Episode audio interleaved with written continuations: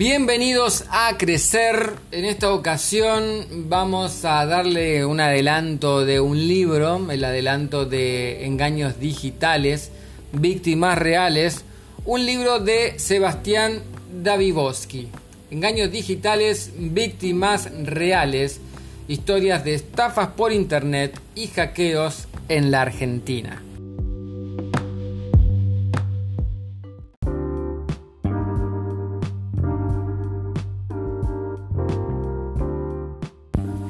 Usamos mails, apps, WhatsApp, home banking, archivamos, compramos, subimos fotos y no percibimos que del otro lado alguien acecha todos nuestros datos y la intimidad.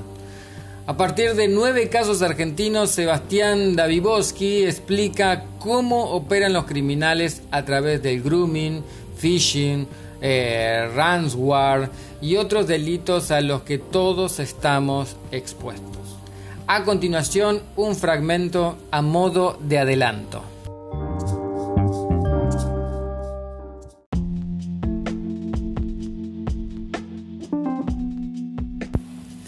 Este es el capítulo 3 del libro, se llama Match y Engaño.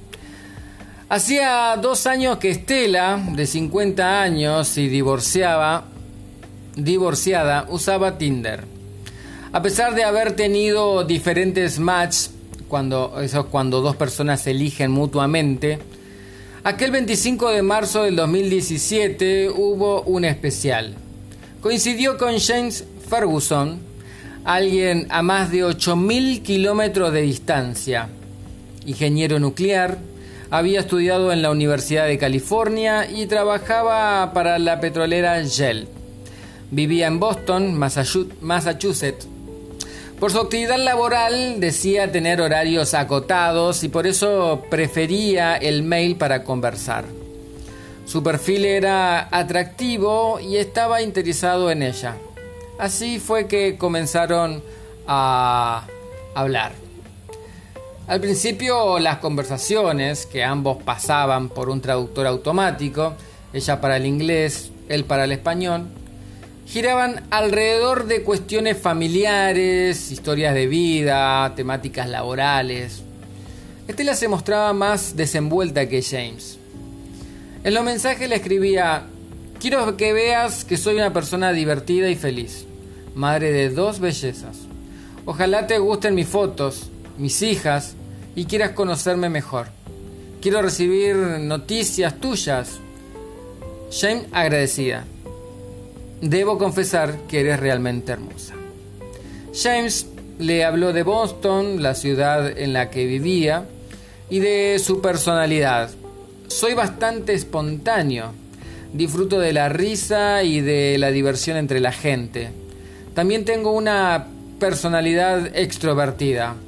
Tomo a todos como son y respeto a la gente no necesariamente debido a su edad, sino por su nivel de madurez y la forma en que actúan. También reveló una trágica historia personal. Su esposa falleció con un bebé en la panza. Él se encargó de la crianza del otro hijo, Jack. Estela le respondió con su infancia a 80 kilómetros de la ciudad de Buenos Aires. Le contó de sus abuelos franceses y de su ex marido, con quien tuvo de novia tres años antes de casarse y con el cual convivió 17 años en matrimonio. Hace cuatro años que estoy sin pareja. Me gusta tu sonrisa. Me gusta tu caballerosidad y todo tu entusiasmo que generaste en mi ser. Yo también espero tus mails y anhelo mucho poder verte personalmente. Tengo muchas ganas de un abrazo tuyo. Es lo que le decía Estela. A pocos días del primer contacto, Estela ya creía que James era el elegido. Cada día te pienso más y más. Creo que me iré de Tinder para no ilusionar a nadie y así poner todas las energías en esta increíble coincidencia.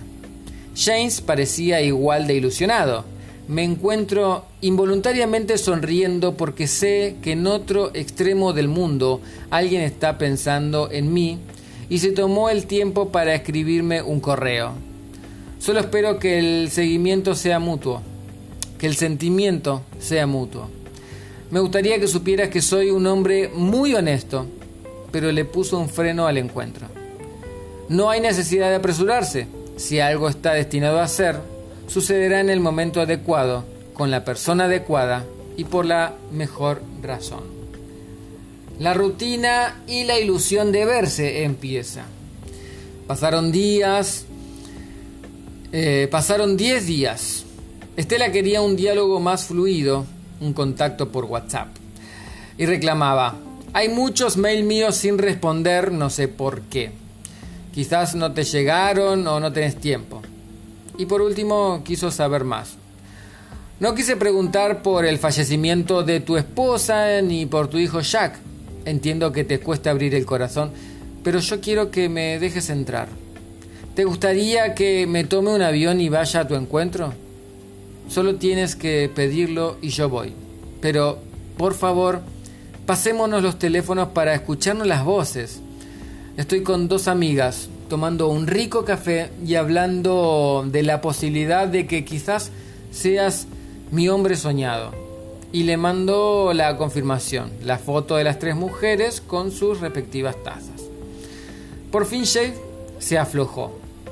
Perdí a mi difunta esposa cuando tenía solo 45 años en un espantoso accidente automovilístico hace tres años, con nuestro bebé que esperaba por nacer una experiencia de la que no me gusta hablar porque me dejó malos recuerdos.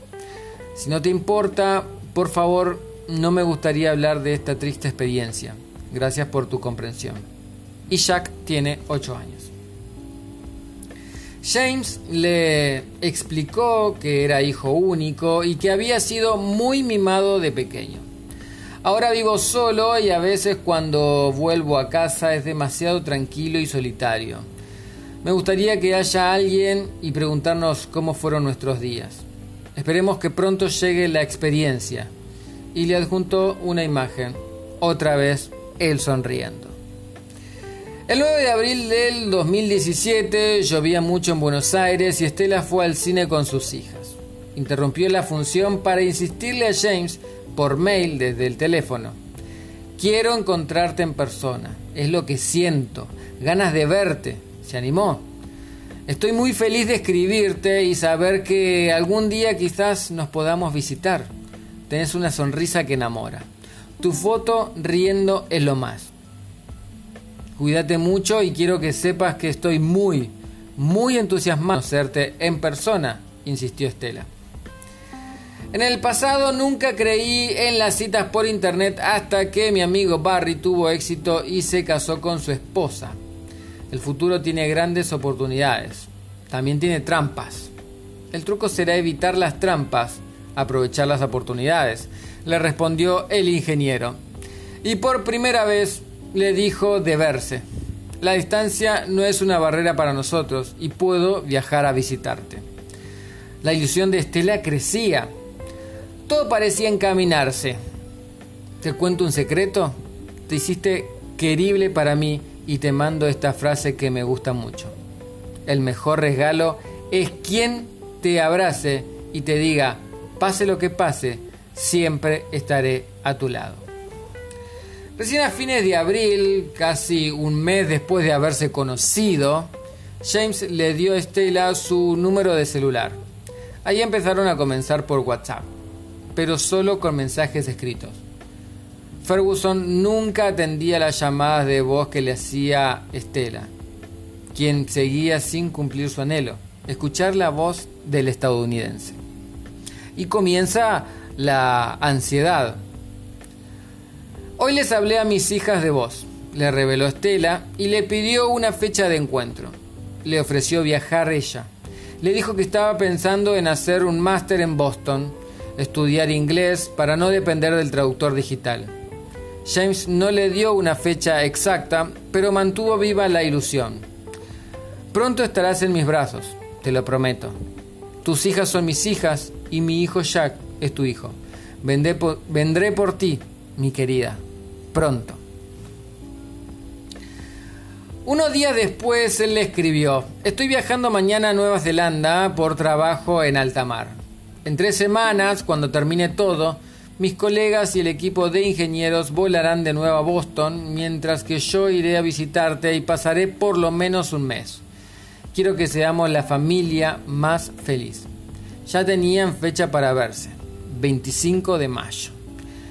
Mientras Estela pensaba en cómo recibiría a su amado y qué harían en todo el tiempo que él estaría en el país, James la sorprendió con un gesto de amor. Ayer estaba de compras y sentí que debía comprarte algo porque creo que el amor no solo debe ser dicho o confesado por las palabras, sino que requiere de acciones. Necesitaría tu nombre completo, dirección de la oficina o casa y teléfono para mandártelos. Esto es solo para mostrarte lo sincero, listo y puro que es mi corazón. Por favor no digas que no a mi pedido porque me hará mucho daño y me sentiré rechazado. Mientras le adelantó sus pretensiones para, la visita.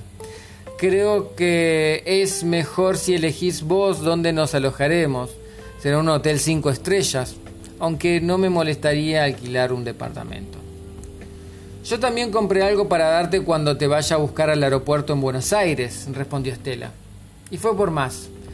Estuve averiguando y como soy docente universitaria, podría hacer cosas relacionadas con mi profesión en Boston, así que nunca se sabe dónde estará nuestro destino, llamado felicidad. Jane le explicó qué le enviaba como adelanto de su encuentro. Te estoy mandando un iPhone 7 Plus, un iPad Air, juegos de joyas, un auricular con traducción simultánea, una computadora Apple, un anillo de diamantes y una rosa de plástico con dinero en un paquete sellado y escondido para que puedas resolver algunas de tus necesidades diarias y prepararte para mi visita. El paquete llegará en tres o cuatro días. Y le dio la dirección para seguir el lío. La empresa Aerospeed Courier Company, alojada en el sitio www.aerospeed.com, y el número de seguimiento. Me has dejado muda, respondió Estela. Una vez que reciba los regalos, sacaré fotos con mi cara de felicidad y te las enviaré. Te amo con el alma, tu princesa. El anillo de diamantes en el paquete es un anillo ajustable, le declaró él, y volvió al encuentro. Te voy a avisar cuando termine mi trabajo para que puedas hacer la reserva del hotel, le explicó. La señal de la red móvil aquí en el mar es muy pobre y me lleva tiempo antes de que pueda enviarte un correo. Que tengas un día maravilloso y que siempre pienses en nosotros. Con el mensaje llegó una foto. Esta vez era James en alta mar. Emocionada, Estela respondió, verte en tu trabajo me acerca a vos. La pregunta es, ¿qué pasa con el regalo? Mientras Estela hacía F5 en la página de, Aero, de Aerospeed, empezaron los problemas. Jane le escribió un correo urgente a Estela. Acabo de recibir una llamada de la empresa de mensajería en Malasia que me despertó del sueño. Me explicaron que nuestro paquete se ha puesto en espera debido a que el dinero que escondí fue detectado por la aduana durante la revisión en el puerto de comprobación del aeropuerto. Les he explicado mi razón para poner el dinero allí y les rogué que lo liberaran, pero dijeron que tenemos que pagar 1.980 dólares como penalidad por defecto antes de que pueda ser liberado y entregado a ustedes. Como ya sabes, cariño, no tengo acceso a cualquier transacción bancaria de pago aquí en el extranjero. Les expliqué mi situación y les rogué que te lo entregaran, pero dijeron que no es posible y que debemos pagar los cargos. Me insistieron con que debemos hacer el pago inmediatamente, de lo contrario nuestro paquete será confiscado. Le dije que usaran el dinero que hay adentro pero me explicaron que eso violaría la ética de la empresa. Amor, esa cantidad no es nada en comparación con lo que hay dentro del paquete. Lo recuperarás apenas recibas el envío. Por favor, escríbele a la empresa de mensajería y pregúntales cómo puedo hacer el pago para liberar el envío. Te amo y te quiero mucho. Tuyo para siempre, James. La mañana siguiente, al ver el mensaje, Estela se fue corriendo a un Western Union del Carrefour de Martínez, en la avenida Santa Fe 2349. Al llegar se dio cuenta que necesitaba más datos y consultó por mail desde el celular de Aerospeed Courier Company. Le pasaron el nombre de a quien debía depositarle. Una tal Ariati Binti Aning en Malasia lo hizo a las 9.30 de la mañana. En el concepto del envío del dinero fue muy precisa. Ayuda familiar. Pero un error en el procesamiento del pago hizo que tuviera que regresar a corregir unos datos. Estaba mal escrita la dirección. Tras perder toda la mañana y pagar 1.980 dólares, unos 31.500 pesos más 1.240 pesos de impuesto, con el dólar a 15 puntos. Decidió esperar un poco y volvió a contactarse con Nairo. Sin embargo, en la web de seguimiento decía que el paquete estaba detenido en Malasia. Ante la insistencia le contestaron, mañana vamos a poder confirmar si ingresó el pago. Esto es porque usted demoró en hacer el pago y la mayoría de las oficinas ya están cerradas aquí pero tenga la seguridad de que su paquete está en buenas condiciones y estará en el próximo envío disponible mañana. Gracias. La respuesta la afirmaba la señora Narul Aida, coordinadora regional de Asia Sudoriental. Ya realicé el pago, avisó Estela a James. Ya lo comuniqué a la empresa por mail y adjunté el comprobante. Perdón, pero recién termino con todas estas idas y venidas. Es muy complicado enviar dinero y se paga mucho impuesto por girarlo por Western Union. Te mando un beso y te pido disculpas, pero yo lo único que quería era verte en persona para creer. Necesitaba un abrazo, tomarte de la mano, nada más que eso. Tuve que pagar la mitad de mi sueldo. Sé que me lo devolverás porque confío, pero ponete por un minuto en mi lugar. Sé que para vos es importante que lo que compraste llegue a destino, pero quiero que sepas que yo cambiaría todo eso por una noche con vos y no haber tenido que pasar por esto. Estoy un poco triste. Es como si todo lo que fluía como una novela hubiera dejado de fluir. James agradeció. Cuando estoy trabajando en el extranjero no puedo participar en ninguna transacción bancaria. Voy a llamar a la empresa de mensajería ahora y les, y les digo que hemos hecho el pago y envío el boleto a ellos. Te quiero mucho y te amo mucho. Besos y abrazos. Y ahora llega el fin de la ilusión. A Estela le llegó otro mensaje de Courier, Aerospeed. Debía abonar otros dos mil dólares en concepto de seguro para poder liberar definitivamente el paquete con el iPhone 7 Plus, el iPad Air, los juegos de joyas, el auricular con traducción simultánea, la computadora Apple, el anillo de diamantes y, sobre todo, la rosa de plástico con el dinero. Estela ya estaba agotada y no entendía. No quería los regalos ni pagar más. Hola, es urgente. Estoy tan... hoy están pidiendo un pago de un seguro que no fue lo que dijeron ayer. Yo creo que deberían liberar la, la, mercadería porque la multa ya fue abonada, le escribió James. le escribió a James desesperada. No puedo realizar ese pago porque nada garantiza que luego pongan más trabas. Creo que la empresa de mensajería mm, debe responder jurídicamente por todos los daños ocasionados. Estoy muy triste y no tengo garantía de que abonando semejante suma de dinero eso llegue a destino. La verdad, estas complicaciones me ponen mal. Lo que digas, yo haré. Estela estuvo a punto de hacer el otro giro hasta que el comentario de una de sus más íntimas amigas le hizo darse cuenta de que era una estafa. Hasta acá llegué. La empresa que te perjudicó pagará por los daños. Y si sos un, alma noble, entenderás. Y si no, la vida se encargará de que con alguna enfermedad terminal y muy dolorosa pagues por los daños causados. No me importa. El dinero va y viene y no lo necesito, le escribió a James con rabia. Lo lamentable de este mundo es que haya tipos como vos. Robaste la identidad de un pobre tipo, jugaste con vayas a ver cuántas mujeres. Por suerte para mí Tinder es un juego. Es la primera vez que me pasa esto. Fuiste muy fuiste un muy lindo aprendizaje. Gracias. Aprendí que hay mentes muy enfermas y sos una de ellas. Hasta la próxima vida, mamarracho.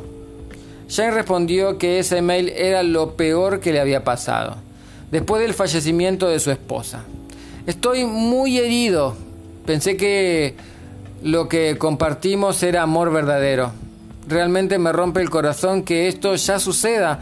Es el primer problema que encontramos como marido y mujer. Estela enfureció. Y aquí viene un crédito para pagar la estafa. Ese mismo mes, otras víctimas argentinas ya habían caído en sus manos y en una trampa calcada. Una contadora mendocina que llegó a frenar el pago de la encomienda, como publicó Los Andes. Pero al menos siete mujeres hicieron pagos vía Western Union a Malasia, a nombre de una mujer conocida por Estela, Ariati Binti Anin.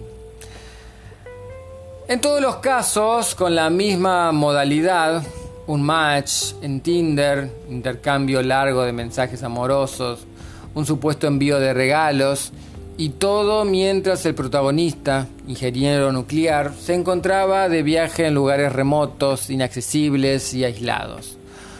Una búsqueda en la web de sus imágenes arroja resultados sorprendentes.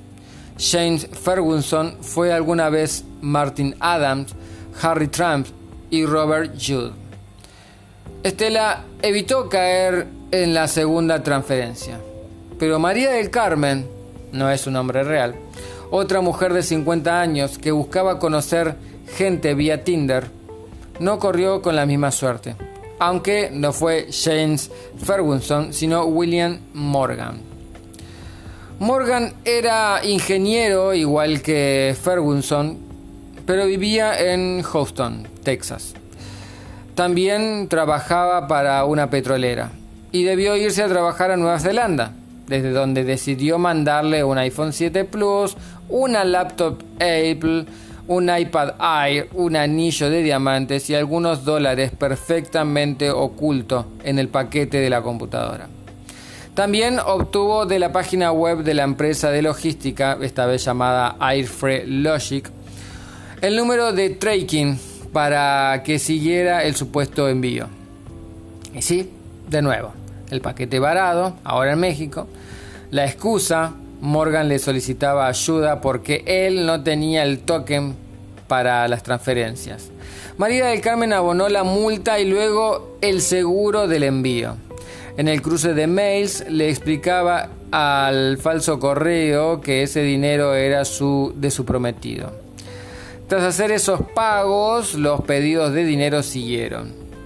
Le decían que, como los supuestos dólares ocultos sumaban más de 80 mil, debían crearse una cuenta bancaria para que se los pudieran transferir, ya que era ella la beneficiaria del envío. Ella accedió con la condición de que luego pudiera devolverle el dinero a Morgan. Por tal motivo le abrieron una cuenta en el Banco Universal, una institución falsa que crearon para la ocasión, para lo cual tuvo que enviar su pasaporte y DNI. Para poder transferirle luego el dinero a Morgan, debía crearse también un código de autorización. Para obtener eso, desde el banco le informaron que debía abonar 4.500 dólares. Los pagó. Luego vendría la autorización por certificación de procedencia ilícita del dinero. Otros 9.000 dólares. Con ayuda de su madre y de un crédito en el banco Itaú por 287.688, María del Carmen logró reunir el dinero para destrabar la operación El crédito, aún vigente, vence el 8 de junio del 2021, con una tasa mensual de 36.5%. Son en total 48 cuotas de 16.001.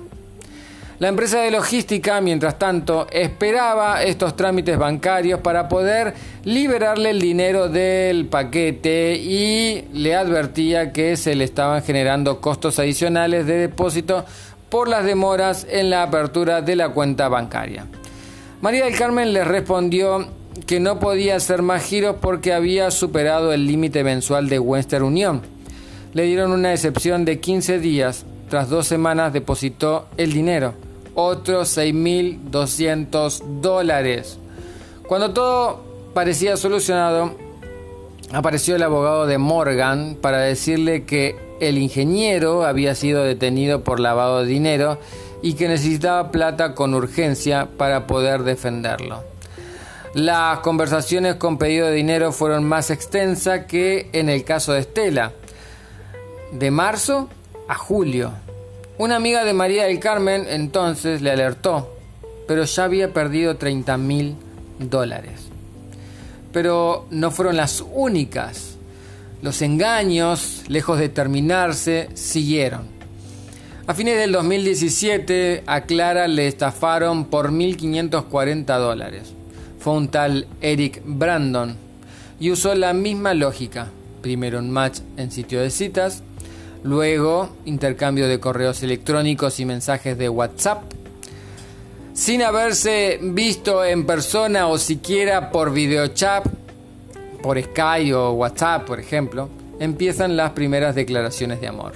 Entonces aparece el viaje laboral y el envío de regalos que la víctima no solicitó y los problemas con el envío y la exigencia del pago para liberarlo. Tanto Estela como María del Carmen y Clara cuyos nombres son ficticios para proteger las víctimas, denunciaron las estafas ante la justicia, aunque no pudieron recuperar el dinero. Del otro lado, una fotocopia es suficiente para retirar el dinero y se usa documentación falsa o se usa la del remitente. En otros casos, las víctimas, guiadas por el amor, terminaron viajando a concretar su encuentro esperado, como la alemana Heide Meirek, Raichidi, que en 2018 fue hasta Paraguay y quedó varada en el aeropuerto Silvio Petirosi después de que el supuesto amor de su vida le pidiera 500 mil euros como adelanto para preparar un casamiento y una futura vivienda en la que convivían ambos. Por supuesto, nunca apareció. Y en Estados Unidos, Rini Holland creyó que conocía a Michael Chris, un marín que aseguraba desmontar bombas en Irak. Se contactaron a través de Facebook después de esperarlo una vez en el aeropuerto de Filadelfia y de transferirle al menos 30 mil dólares a escondidas de su marido, finalmente se dio cuenta del engaño. Chris la sedujo en realidad con imágenes de Daniel Anosen, un verdadero militar, quien tiempo más tarde descubriría, gracias a la policía, que al menos 65 perfiles de Facebook e Instagram utilizaban sus fotos. Al denunciarlos, esperó seis meses para que solo eliminaran menos de la mitad. Chris decía necesitar el dinero para remedios para su hija, para visitar a su familia en Estados Unidos, pero le aseguraba también que devolverlo no sería un problema en vez una vez que cobrara el seguro debido a sus heridas en combate. Toda esta historia salió a la luz cuando el marido de Rini la asesinó al enterarse de todo el dinero familiar que había gastado. El FBI investigó cómo la red que había engañado a Holland operaba desde Nigeria. Según The New York Times, la agencia de investigaciones recibió en 2018 unas 18.500 quejas de víctimas de fraudes amorosos por Internet y otros similares con pérdidas declaradas que exceden los 362 millones de dólares, 71% más que en el 2017. También reveló algo novedoso. A partir del 2019, gran cantidad de organizaciones defensoras de las víctimas se reunieron cinco veces con Facebook y con 11 oficinas del Congreso distintas para presionar en favor de una ley que haga responsables de tales delitos a las redes sociales. El 10 de mayo, Estela no aguantó más. No sé quién está ahí y cuántos son los que forman esta banda de estafadores. Sé muy bien que no sos James Ferguson, pero pronto llegaré al verdadero, porque el abrazo que yo quería era el de ese que está en la foto, y te puedo asegurar que lo encontraré. Por suerte, James Ferguson existe y es un hombre noble, pero estás a mil años luz de llegarle a la suela del zapato. Solo podrás hacer una foto de ese hombre a quien has robado la identidad, le dijo al estafador. James se mostró dolido, prometió recuperar el paquete y viajar a la Argentina, y le pidió los datos necesarios para pagarle todo el dinero deudado. Ya hablé con mi madre y ella se va a encargar de devolverte la plata. Y ya verás, luego de que termine mi trabajo, estaré allí en Buenos Aires. Es una mujer muy buena, le dijo. Pero Estela ya no le creyó. Tras más de 50 mails y un mes y medio de, de, intercambios, todo se había acabado. Estela nunca pudo escuchar su voz ni conocerlo. Ese día cortaron todo tipo de vínculo. El falso ingeniero estadounidense nunca le devolvió el dinero ni, menos aún, vino a visitarla al país. Tampoco ella pudo darle el regalo con el que lo esperaba en Ezeiza. Y a la vez dejó de buscar posibilidades de desarrollo profesional en Boston. Lo último que dijo reveló el dolor de esos 45 días de engaño y frustración. No me escribas más porque vos no sos Jay Ferguson. Y yo le escribía a él. Engaños digitales, víctimas reales. Historias de estafas por internet y hackeos en la Argentina cómo operan los criminales, cómo funcionan las estafas y cómo estar prevenidos para evitarlas. Escrito por Sebastián Daiboski.